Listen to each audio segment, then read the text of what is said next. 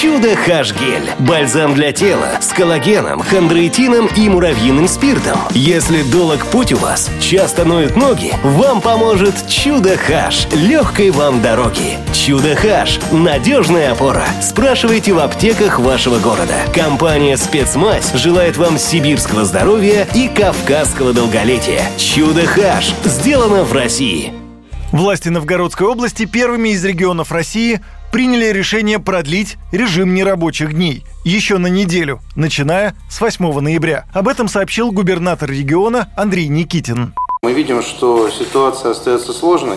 Повода не дает нам для того, чтобы говорить о том, что мы пока достигли какого-то перелома в результате. В связи с этим, в соответствии с теми полномочиями, которые даны мне президентом Российской Федерации, мы продлим еще на одну неделю период нерабочих дней Губернатор добавил, что власти ужесточат требования к работе организаций, при этом ряд из них закроют. Продлят ли режим нерабочих дней на федеральном уровне, пока непонятно. Заболеваемость коронавирусом продолжает расти в 78 российских регионах, сообщила глава Роспотребнадзора Анна Попова. Говорить о стабилизации эпидемиологического процесса пока что рано.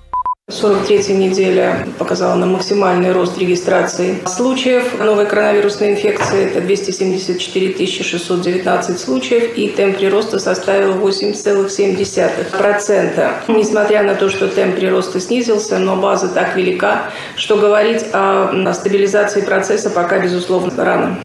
Главный санитарный врач заявила, для того, чтобы переломить ситуацию с коронавирусом, потребуется больше недели. По ее словам, ждать немедленного эффекта от принятых ограничительных мер не следует. Президент Владимир Путин также отметил, что в России складывается сложная ситуация с распространением COVID-19. 40 тысяч, больше 40 тысяч заболевших. Такого никогда не было. Нам, безусловно, нужно продолжать эту работу. Э, это крайне важно, конечно, для всех граждан страны, для вооруженных сил. Э, важно вдвойне, втройне.